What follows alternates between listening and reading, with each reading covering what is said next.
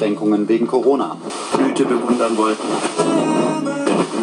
Bevor das Ui ja, Wums, das Wort der Woche. Wums, was für eine knallige Wumswoche.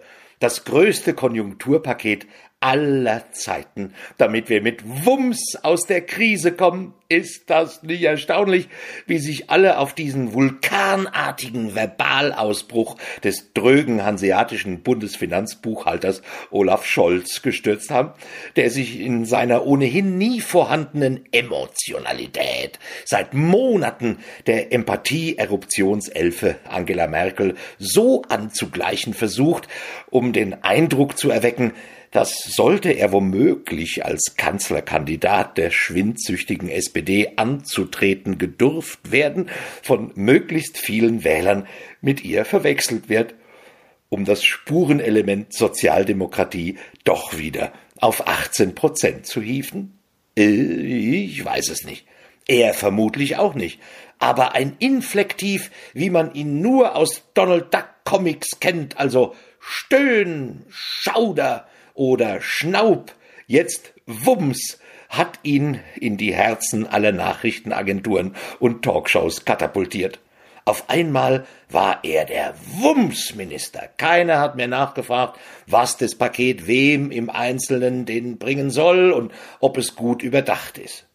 Da ist der Deutsche an sich ohnehin genügsam. Bei uns wird so vieles überdacht. Turnhallen, Mehrzweckhallen, Reihenhäuser, Warum dann aber nicht auch mal politische Entscheidungen von historischem Ausmaß? Egal. Es gibt ja was. 300 Euro Familiengeld für Kinder. Als Anerkennung dafür, dass die Kinder drei Monate im Homeschooling betreut werden mussten. Das ist uns also Hausbildung wert? 100 Euro pro Monat? Als eine Mutti muss am Herd stehen und auch noch den Satz des Pythagoras erklären müssen, Prämie ausloben? Ja, ja, und das sogar ohne Bedürftigkeitsprüfung. Schon schütteln alle auf Grundrente hoffenden Prekärsenioren mit dem Kopf, mir krieg ich wieder nix, mir krieg ich wieder nix. Das Corona-Paket. Die Mehrwertsteuersenkung soll es bringen. Der Einzelhandel wird boomen. Manch einer, der sich den Kauf für ein paar neue Turnschuhe zum Schnäppchenpreis von 99,99 Euro bislang verkniffen hat, wird nun gleich doppelt zuschlagen, weil sie nun schon für 97 Euro zu haben sind.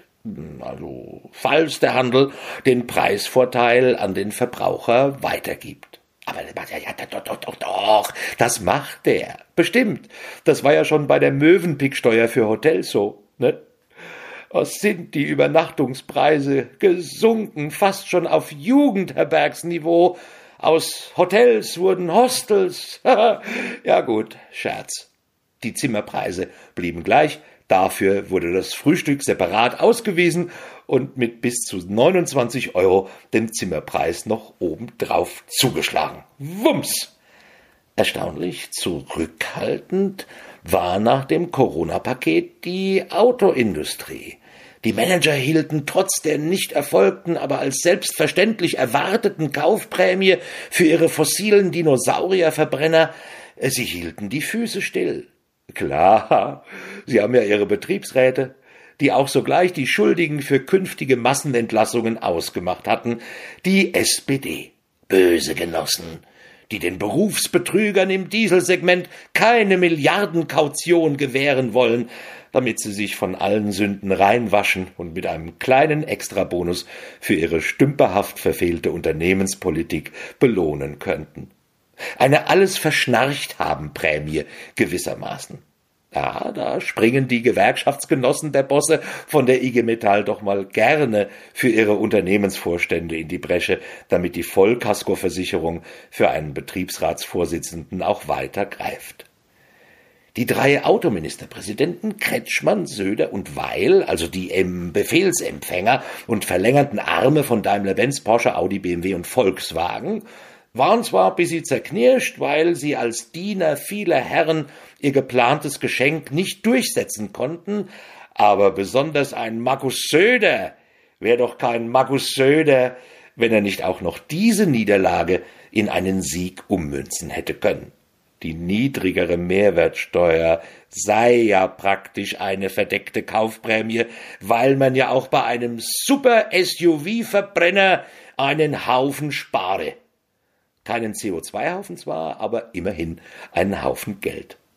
Ich sehe schon, wie Heerscharen alleinerziehender Mütter und prekär Beschäftigter vor Autohäusern Schlange stehen, um sich das neueste zweieinhalb Tonnen Superschnäppchen zu ergattern. Ein Mordstrum mit ordentlich Wumms. Toll, dass kleine Elektroautos, das einzig Sinnvolle im Förderprogramm, gezielt bezuschusst werden. Ein ökologischer Fingerzeig. Ja, der allerdings gleich mit dem Stinkefinger konterkariert wurde, denn Hybridfahrzeuge werden auch mit der Elektroprämie bedacht. Die Super-SUVs, die als Alibi ein elektrisches Nähmaschinchen-Motörchen an Bord haben, das eine Reichweite von zwölf Kilometern garantiert, bevor der Verbrenner anspringt und mehr Sprit verbrennt, weil ja der hybride Akku, der nie benutzt wird, so viel wiegt und mitbewegt werden muss.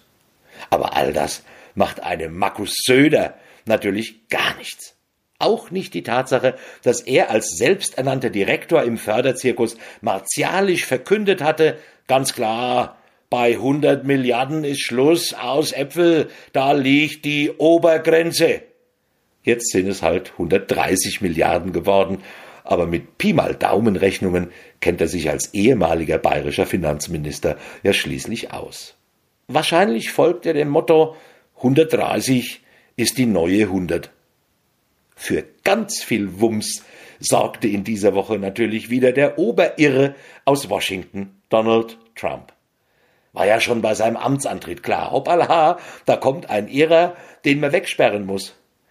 Jetzt kommt seit dieser Woche noch die Erkenntnis dazu, und zwar für immer. Ein Land kurz vor dem Bürgerkrieg, Rassismus, der aus allen Ritzen kriecht, bürgerliches Engagement dagegen, friedliche Demonstrationen, die er mit Tränengas und Plastikgeschossen auseinandertreibt, um für sich wie Moses das Demonstrantenmeer zu teilen, um vor einer Kirche die Bibel in die Höhe zu recken. Ja, lesen kann er sie ja wahrscheinlich nie. Und mitten in den Gedenkveranstaltungen für den durch Polizeigewalt ermordeten George Floyd stellt sich der Vollhonk Trump vor die Mikrofone und tönt angesichts der leicht gesunkenen Arbeitslosenzahlen in God's own country. Hoffentlich schaut George genau jetzt herab und sagt, unserem Land passiert eine großartige Sache. Das ist ein großartiger Tag für ihn, das ist ein großartiger Tag für alle. Ja, nach diesen Sätzen blieb jedem die Luft weg. Dass die Zahl der arbeitslosen schwarzen Amerikaner gestiegen ist, vernachlässigbar. Er hätte noch anfügen können, womöglich wäre George in einem prekären Job gelandet, wenn überhaupt. Dann wäre seine schiefe Bahn, auf der, der er sich schon befand, noch schiefer geworden. Hm, kein schönes Leben. Zum Glück kamen vier weiße Polizisten vorbei, um es zu beenden. George, ist es nicht an der Zeit, einfach mal Thank you, Mr. President zu sagen? Der Rassismus ist das gefährlichste Virus, das in den USA grassiert. George Clooney hat es schön auf den Punkt gebracht. Der Rassismus ist unsere Pandemie und seit 400 Jahren finden wir keinen Impfstoff. Wumms. Unser großer Außenministerversuch, Heiko Maas, sieht das deutsch-amerikanische so unerschütterliche Verhältnis dadurch zurzeit etwas belastet. Ja, das ist ein mannhaftes Auftreten, das durchgeknallte Narzissten wie Donald Trump sofort in die Knie zwingt. Mal sehen, wann die übrigen Despoten dieser Welt, mit denen wir strategisch wichtige Wirtschaftsbeziehungen unterhalten und über deren Menschenrechtsverletzungen wir augenzwinkernd hinwegsehen, vor unserem Titan aus dem Saarland erzittern. Nein, nein, es ist schon klar. Diplomatisch bleiben. Immer diplomatisch bleiben. Denn it's the economy, stupid. Und da hat's diese Woche auch schwer gewumst und gerumst bei uns. Trotz neun Milliarden Neustarthilfe ohne besondere Gegenleistung fliegt die gerne in Steuerparadiesen tätige Lufthansa aus dem DAX. Aber zum Glück gibt es schon Ersatz.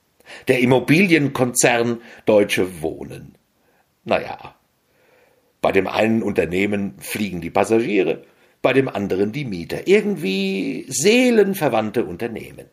Die Wirtschaft, die Wirtschaft und die Hoffnung, diese Pandemie, diese Krise könnte uns auf einen Weg zurückführen, der vielleicht der, ja, wir denken ökologischer, wir fördern mit dem Konjunkturpaket regenerative Energien, Milliarden werden in die Wasserstoffentwicklung gesteckt, schon seit Jahren gefordert, nie war Geld da.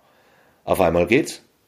Aber sag, muss jetzt jährlich ein Virus vorbeikommen, damit wir zeigen können, dass wir doch in der Lage sind, Innovatives und Nützliches zu stemmen? Und wird dann wirklich alles gut, weil ich weiß nicht, nachdem Alexander Dobrindt verkündete, ich bin überzeugt, dass wir aus dieser Krise stärker herausgehen werden, als wir in sie hineingegangen sind. Die alte Platte, die wir kennen, die schon so viele Sprünge hat. Scheinbar sind wir nur dann richtig stark, wenn es uns schlecht geht. Aber egal. Am Ende steht das Ziel.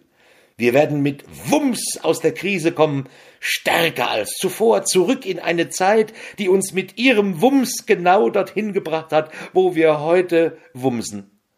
Na dann, auf zur nächsten Krise, auf zum nächsten Wumspaket. Bis nächste Woche und gesund bleiben